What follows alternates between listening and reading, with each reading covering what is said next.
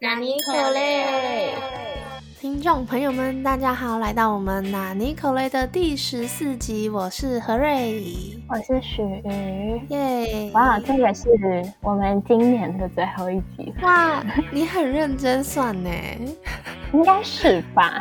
我都没有留意到。那许瑜，你去跨年吗？好问题，不会，而且还没有人约我，就跟朋友 如果你们有听到的话，快点来约我。好可怜，那我们就赶快进入到我们的哪尼口雷喽。本周的哪尼口雷，我们的投稿箱里面有一则投稿说，没有要投稿，但来给予口头鼓励。我每个礼拜都有认真听哦，明年也请继续加油，祝福南尼口雷步步高升，和瑞许万事如意。非常感谢这位 听众朋友，即使没有故事要讲，还特别来鼓励我们。我的朋友跟我投稿说，因为他在工作了，然后他就说那个履历表寄过去，然后去工作之后呢，他的大概前一周吧，都有认真的化个淡妆这样。结果呢，他后来实在是忙到不行，所以呢，他就放弃化妆这件事。然后有一天呢，走去公司，然后那个主管看到他就说。就你怎么长得不太一样？你眼睛是不是变小了？然后他就觉得很生气。这就是第二个简短的投稿。好生气哦，可以理解他生气的地方。说话的艺术真的是 有被说过什么？哎，你怎么长这样啊之类的？有啊，超长的。我也会被说什么？你怎么看起来状态不太好？我跟你说，假如到学校那种不是很熟、有点久没见的人，看到我的第一句话都是“雪玉，你怎么看起来今天累累的？你还好吗？” 对对对对对对，而且要用这种口气。那就进入我的第一个拿尼口雷，我要来分享的是很久以前我们做过的主题，就是雷组员。然后呢，我又遇到了在实习的时候遇到的。我现在还没有办法断定他到底是白目 boy 还是心机 boy。反正他是长辈们的掌上明珠。虽然明珠通常用来形容女的，但随便，反正就这样。哎，这样很适合，有那种讽刺的感觉。以后就叫明珠 boy。好，就叫明珠好了，很好。我们刚开始都以为他是一个腼腆的人。实际上呢就发现，哇，他超会讨我们主管欢心的。其实他也没有做什么，但他可能就是散发一个气场，所以就让人觉得说，哦，感觉他还不差的人。就像我们所有人都以为他很腼腆一样。我们在做一些合作的时候，通常组内的事情，因为我们都是实习生，所以我们就不会特别的去把它表现出来。但是明珠他就会在所有人大群组，然后就会说他现在在做什么咯？因为他这次的有一个工作负责收尾，前面的主管们可能不知道我们是怎么分工的，所以就搞得好像东西都是他弄的一样，就觉得。但是呢，为什么不能断定他到底是怎样呢？是因为也不知道说他可能上班的时候啊，还是有跟主管们提到说，哦，没有啦，我们这次的剪辑呢是大概是怎样分、怎样分、怎样分的。但总之就是这样。但是呢，明珠真正让人诟病的是他的傲气。我们最近在做的东西有关声音工作，但是因为他本人是对另一个领域比较有造诣啊，很多人都把另一个领域的东西跟声音工作混杂在一起，所以我。觉得他也是这样想，就会觉得声音工作也跟他的那个领域是很有息息相关，甚至包含在他下面。所以他明明没有听过 Audition，就是我现在都在剪辑的非常普通的一个软体，但是呢，他就觉得他还是可以对着我们的声音工作指手画脚。例如说我们录东西，他就说这个东西要一起录啊。然后我就跟他说，嗯，其实也不用，也可以自己录就好了。他就说，嗯，这样很难入戏吧？而且他的质疑是真的，觉得说，哎呦，你怎么会这样提出来？不是那种，哎，真的吗？我不知道，哎的态度。我就觉得超问号的，是谁做过两三年的广播剧？谁没有做过广播剧？笑死！他现在就是你上礼拜说的那个自信坡谷，还是还属于那个。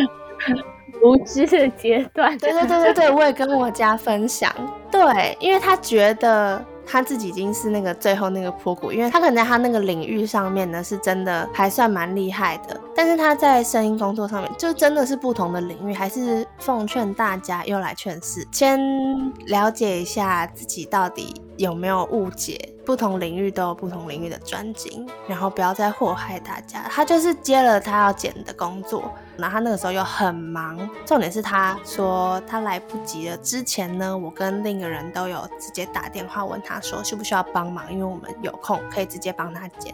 他说嗯不用吧，我应该来得及吧。就是明珠就这样子说，所以我们想说好啊，你爱剪就给你剪。但其实他原本说他要剪的时候，我就已经料想到说啊好随便完蛋了。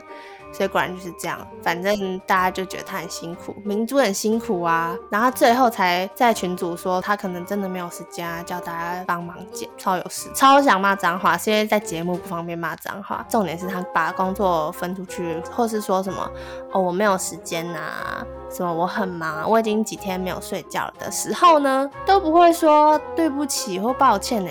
当初是他要接这个工作的，超惹人嫌的明珠。如果我的实习的同事或者主管有听到这一集的话呢，反正我不在乎你们怎么想。明珠，你真的有够讨厌的，这种人真的很讨。既然讲到这种有傲气的人，那我也来分享。好，反正就是呢，呃，可能有的听众朋友还不知道，反正我自己平常的兴趣之一就是画画，就是从小偶尔就会画画这样。然后之前就会遇到一些，嗯，可能平常也会在就有画画的朋友在聊天，但我觉得有的人真的分不清楚谦虚跟真想问是什么。就比如说他会说什么他的什么手都画不好，然后我就会说，哦，对啊，我也是，然后什么什么我的什么什么画不好这样子。比如说我说我的侧脸都画的不是很很顺。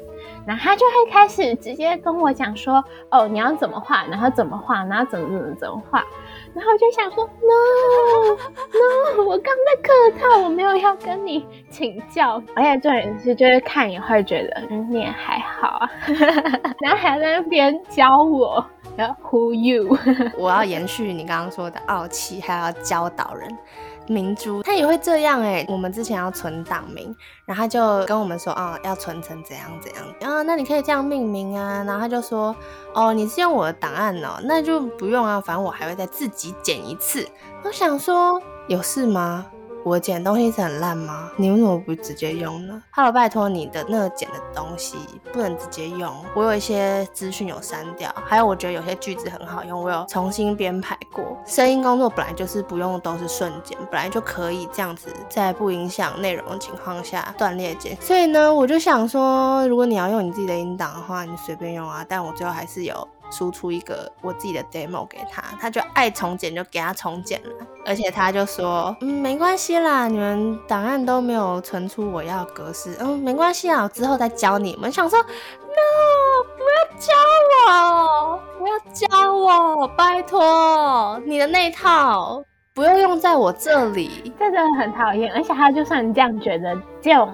讲出来的方式也蛮伤人的，情商很低耶，这个人。明珠有一种傲气，后来我就想说，是不是真的自己觉得自己在艺术界有未来的，都有一股傲气，因为他们脑回路本来就跟一般人不一样。你看，像我们会担心说，嗯，这样我们未来会没有饭吃啊，或什么的，但是他们心中会越过这个坎，他们会觉得说。我要勇往直前了，所以我就想说，可能本来有这种可以义无反顾向这个领域发展的人，他们本来脑袋构造也跟别人不一样。应该是因为家境蛮好的才会这样，就还没被社会打过。真的，好，那我迅速讲，我原本要讲第二个拿尼口雷是公车故障事件。我原本要从市政府搭车回家，跟我朋友一起搭了一台车，因为那台车可以先经过一个中间的地方。然后我想说没关系，我再换车，因为我原本可以搭的东西还要很久才会来。所以呢，我就在中间有个地方下车，想说那边比较多车可以换。结果呢，我就搭上了一台二三六，可能太冷了，所以发动发不了，就开开开开开开开开开。开到了正大之后呢，就说：“来，同学们，不好意思哦，我们这个车故障了，请大家下车。”那我想说，那我干嘛从动物园下车啊？我就直接搭原本那台到正大，超有事的哦。对，然后结果最后我就又在正大换了一次车，终于顺利回到我家，真的不是很想特别经过正大哦。为什么一定要选择正大把我们丢下去？他可以故障，他就直接叫我们下去就好了，不用特别要载我们到正大。是想说这样子比较不会收钱，所以良心不安吗？他可能觉得这样比较贴心吧，就因为觉得大部分人应该都是要去正大。哦，好，真是一个温馨的公车司机，谢谢你。但我还是非常的问号。好，这就是我的小小拿捏口。那我来分享的第三则是我自己的事，因为我最近呢在学开车，就在驾训班这样。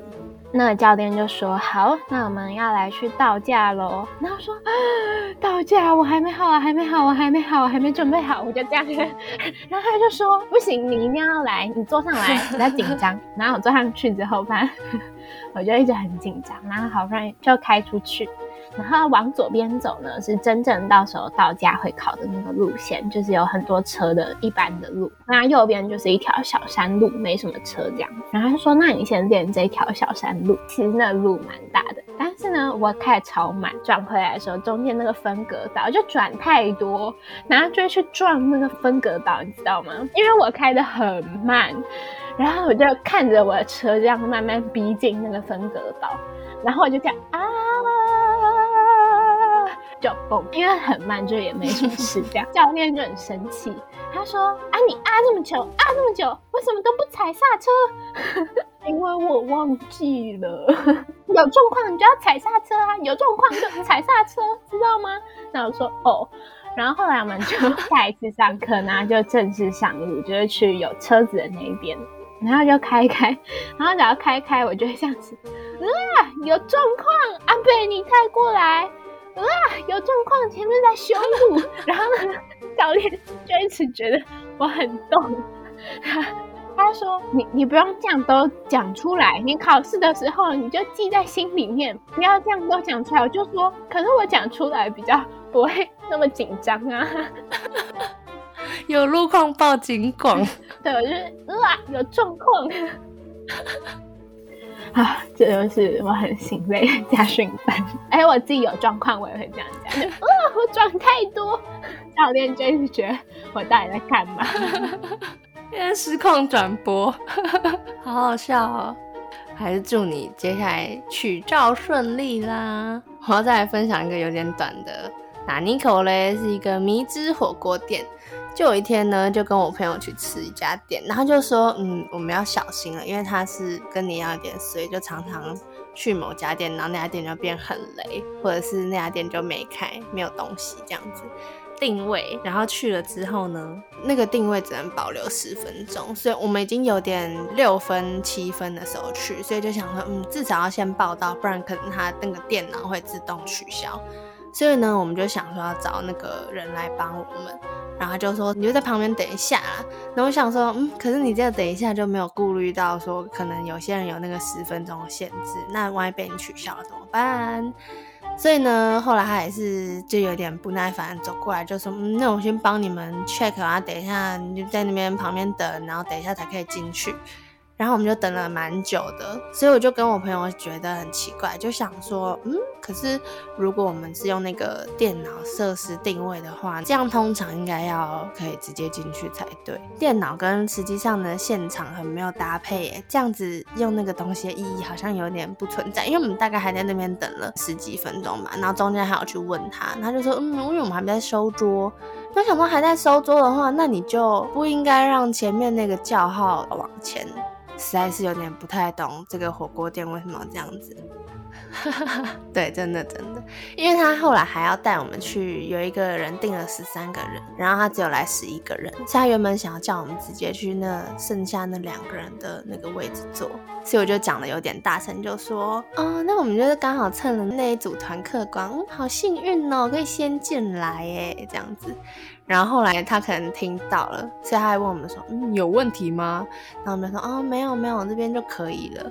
但是过了一下之后，他可能自己想一想，觉得我可能是很坏的人，所以他就过来就说：“嗯，那我帮你们换到另外那边的位置好了。”我们说：“哦，好，谢谢。”因为另外那些区名全部都是空的，但不知道为什么就是想把我们安排在那个两人桌里面，超不懂的，服务生的态度感觉不是很 OK。承承受这个莫名其妙的火锅事件。现在要到了拿尼可雷指数 ranking，当下感受在拿尼可雷的是公车，对，真的当下会很拿尼可雷。真正的拿尼可雷是明珠啦，明珠第一名。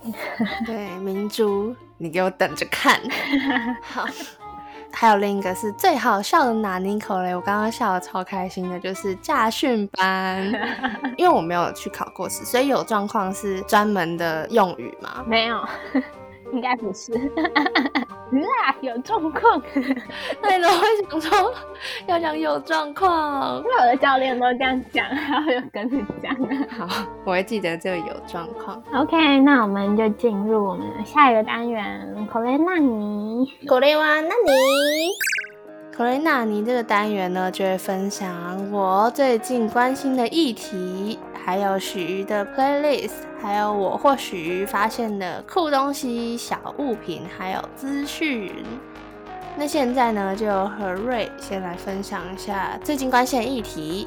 最近关心的议题就是要来蹭一下现代女权、力宏还有静蕾的事情。但是没有要直接谈论他们的，就我昨天看到有一篇文，我觉得还不错，因为现在呢，大家都会嗯想说，可能静蕾她比较像是现代女性或者现代女权的体现嘛，就是懂得为自己争取权益。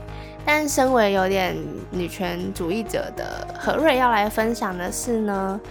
不是哦，其实静蕾这个 case，她应该算是传统的女性，她是争取自己的底线。那她因为受过教育，或者她受过比较职场经历，或者她对自己的未来比较有把握，所以她才可以用很不错的文笔，所以写出来一些跟现代女性遇到的问题有关的。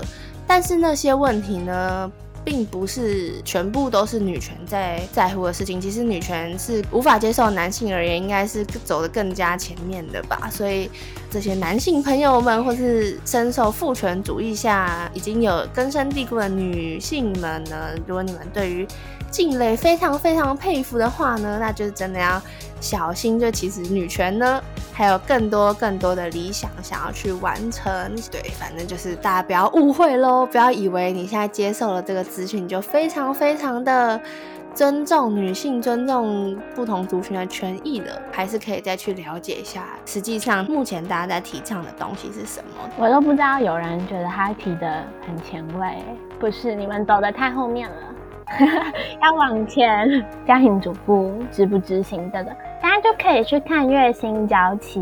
我觉得它里面就是用比较轻松的角度，但是其实也是在谈这个议题。如果以后要结婚的，应该可能都会遇到吧，所以可以去看一下。还有包含，比如说小孩要姓什么呢？我觉得。广大的女性朋友们还是可以想一下，就是我们现在所认为，就是像我也姓何，徐就姓徐嘛，这个都是跟我们爸爸的姓氏是一样的。这个东西是个很普遍的状态，那这个状态是正确的吗？是不是有地方可以被调整？如果你觉得有地方可以被调整的话，就是要勇敢的提出来。就像我那天跟一个朋友在聊天，麻烦他就是讲到什么传宗接代那种。然后我就突然一想，为什么传宗接代都只有男生？你懂吗？就是那个族谱这一代没有生到男生，他们就说你的你就倒房了，对，你就血脉就断了。我就想，嗯，这还有很多女生呢。就是这些我们从小习以为常的事情呢，其实都还可以再想想看。没错，你可能到了之后，你才会觉得说，哦，恍然大悟。因为像我爸跟我妈谈论到最后，他也想，哦，原来那时候可能永远把你当一定要生小孩的，就很像一个被当做一个物品来看待啦。但是他也是等到现在才回想这件事情，所以有时候呢，当下觉得没什么大碍的作为。对于真正的受到迫害的人而言呢，是真的还蛮严重的，所以大家可以留意一下。我们还是要尊重彼此，所以要常常问自己：你有尊重别人吗？好笑，突然变得很严肃。好，那就由徐来分享他的 playlist，对，来转换一下气氛。我的第一首歌呢是粉雪，是 lemmeo roman lemmeo roman 的。就是那个啦，一公升的眼泪的歌，大家其实应该都听过。如果去找来听的话，然后就很适合最近的天气。虽然台湾根本就不下雪。嗯，第二首歌呢是叫《丁头》，是吴耸最近新出的专辑里面的一首歌。我觉得听起来很轻快，很适合最近这个充满节庆的年末。大家有空可以去听一下。那接下来呢，来何瑞来补充一下发现到酷东西、小物资讯，还有一些注意到的事情。那现在分享第一件事就是呢。大家听到这节的时候，圣诞节已经过了？但因为现在还没，可以看一下圣诞口罩，就我觉得是蛮符合，就是现在的小物，就像万圣节会有万圣节口罩嘛什么的，所以有个圣诞口罩也是蛮可爱的。那第二个比较有趣的事情，就是我观察到，因为我申请韩国的交换，是多不想毕业，所以呢，我应该会去釜山，因为我没有考得很好，所以就没有首尔那边的学校可以选嘛，大概就是这个状况。那你帮我耶一下，耶，好，让我有种很快乐的感觉。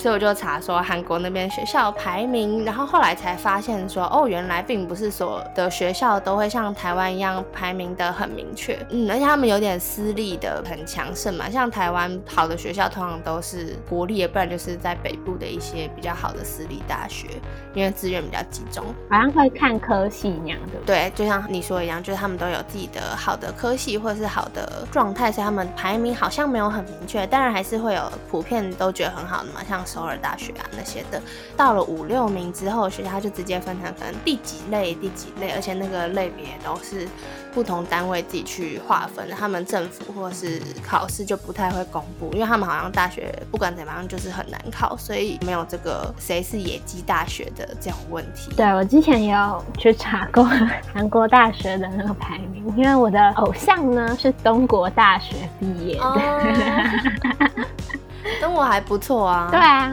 他是念什么经济之类的。哦，嗯，开始分享 T M I。对呀，完全没有人在。OK，那我们这周的南口雷就到这边结束啦。下周同一时间呢，要继续收听我们随机掉落的哪尼口嘞。我是何瑞，拜拜。好，继续，拜拜。